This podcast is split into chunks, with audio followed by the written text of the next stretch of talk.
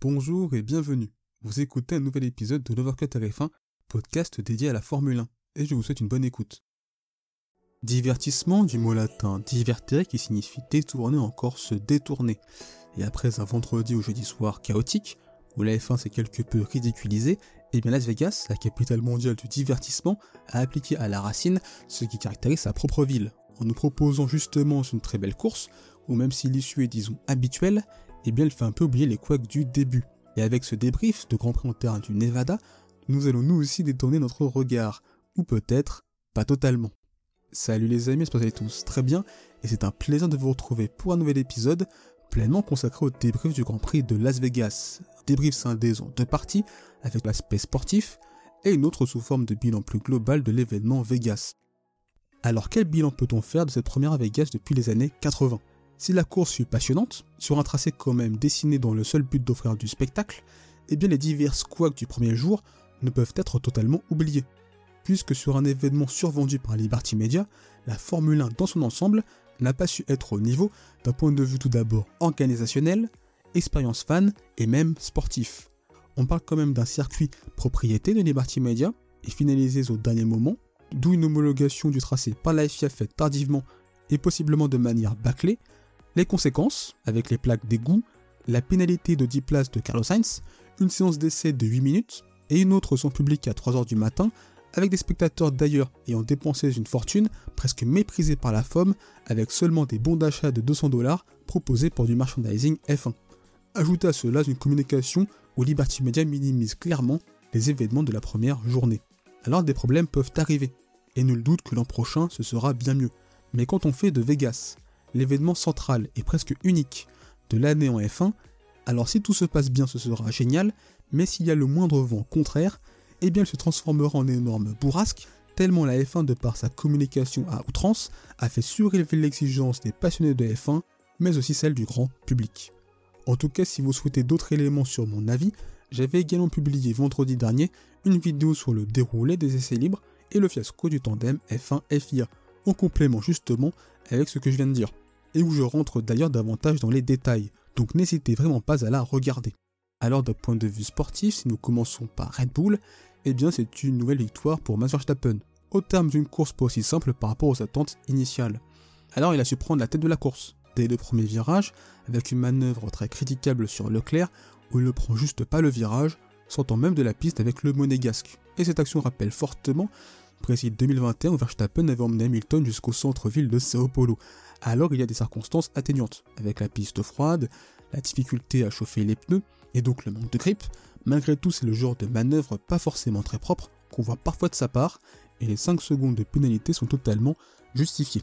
Le premier relais n'a pas été impressionnant d'ailleurs en termes de rythme, il avait du mal à créer un écart face à Leclerc, au point même de voir les rapports de force inversés avec le pilote Ferrari qui l'a dépassé dans la ligne droite du strip au 16e tour. Victime d'un accrochage sans grosses conséquences avec Russell, il a su dès la fin de la deuxième safety car mettre en place son rythme, un tempo que personne n'a pu suivre sur les 25 derniers tours du Grand Prix.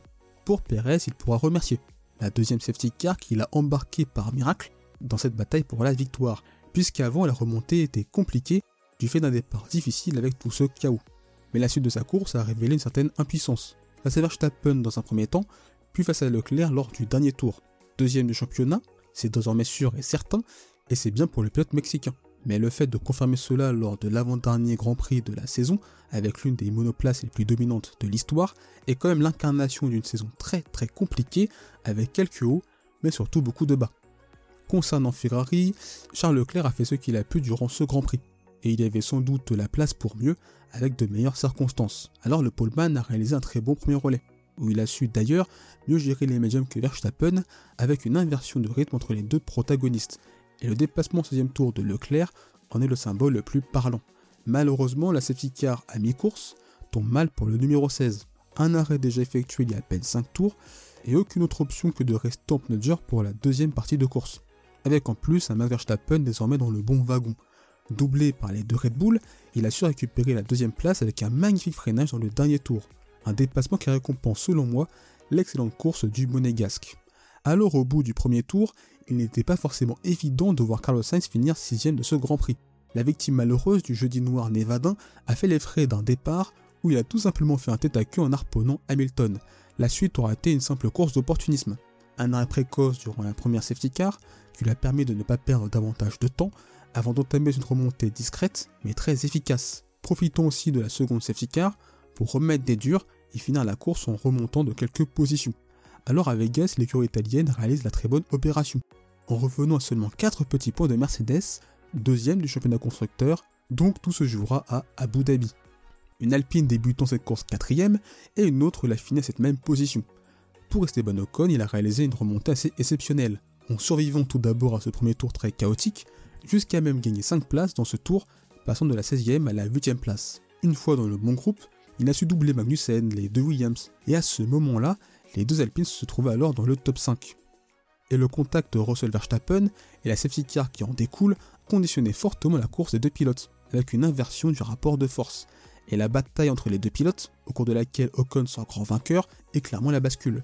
Car Gasly qui avait effectué un premier relais très solide, en restant en proximité de Russell, a été davantage en souffrance dans la deuxième partie de course.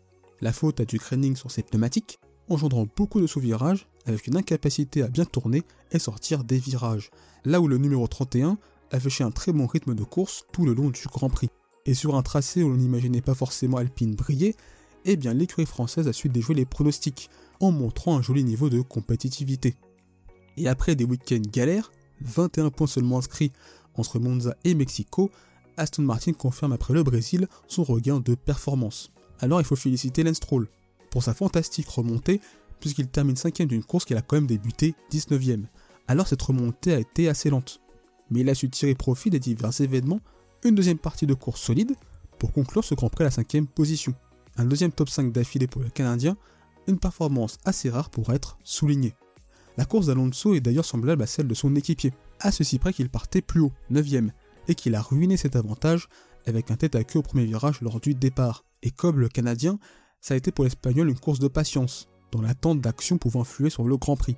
Patience qui a fini par payer, et une 9 place finale assez décevante finalement, car vu le rythme de Stroll en deuxième partie de course, sans cette erreur, le double champion du monde aurait pu être dans le top 5.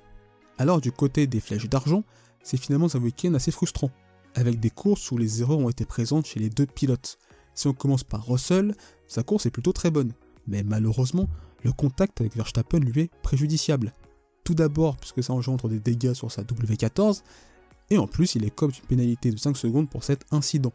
Pénalité qui me paraît logique. Il ne voit pas le pilote néerlandais et tourne simplement comme s'il n'était pas là.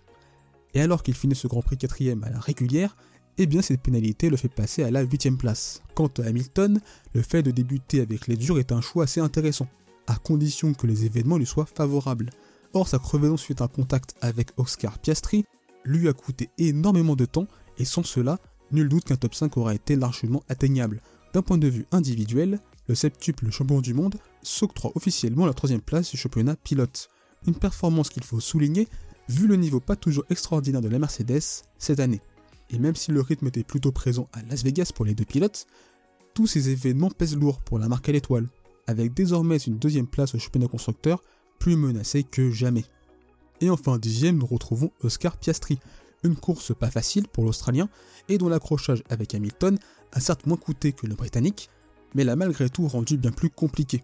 Donc je pense que Piastri et McLaren se contenteront de ces deux points, puisque l'Australien a obtenu le point bonus du meilleur tour en course. En tout cas, la quatrième place n'est pas encore assurée, loin de là. L'écurie de Walking ayant seulement 11 points d'avance sur Aston Martin. Et concernant les pilotes hors du top 10, je voulais surtout mettre l'accent sur la performance relativement décevante des Williams, puisque parties 5e et 6e, elles finissent finalement 12e avec Albon et 16e avec Sargent. Alors le premier relais a été plutôt intéressant, mais une fois les durs chaussés, ça a été bien plus compliqué pour l'écurie britannique. Et c'est vraiment dommage car au vu des caractéristiques de la FW45, avec son excellente vitesse de pointe, la difficulté à dépasser cette monoplace, on imaginait que marquer de gros points était possible, et même si les qualifs auront été solides, ils n'auront pas confirmé durant la course.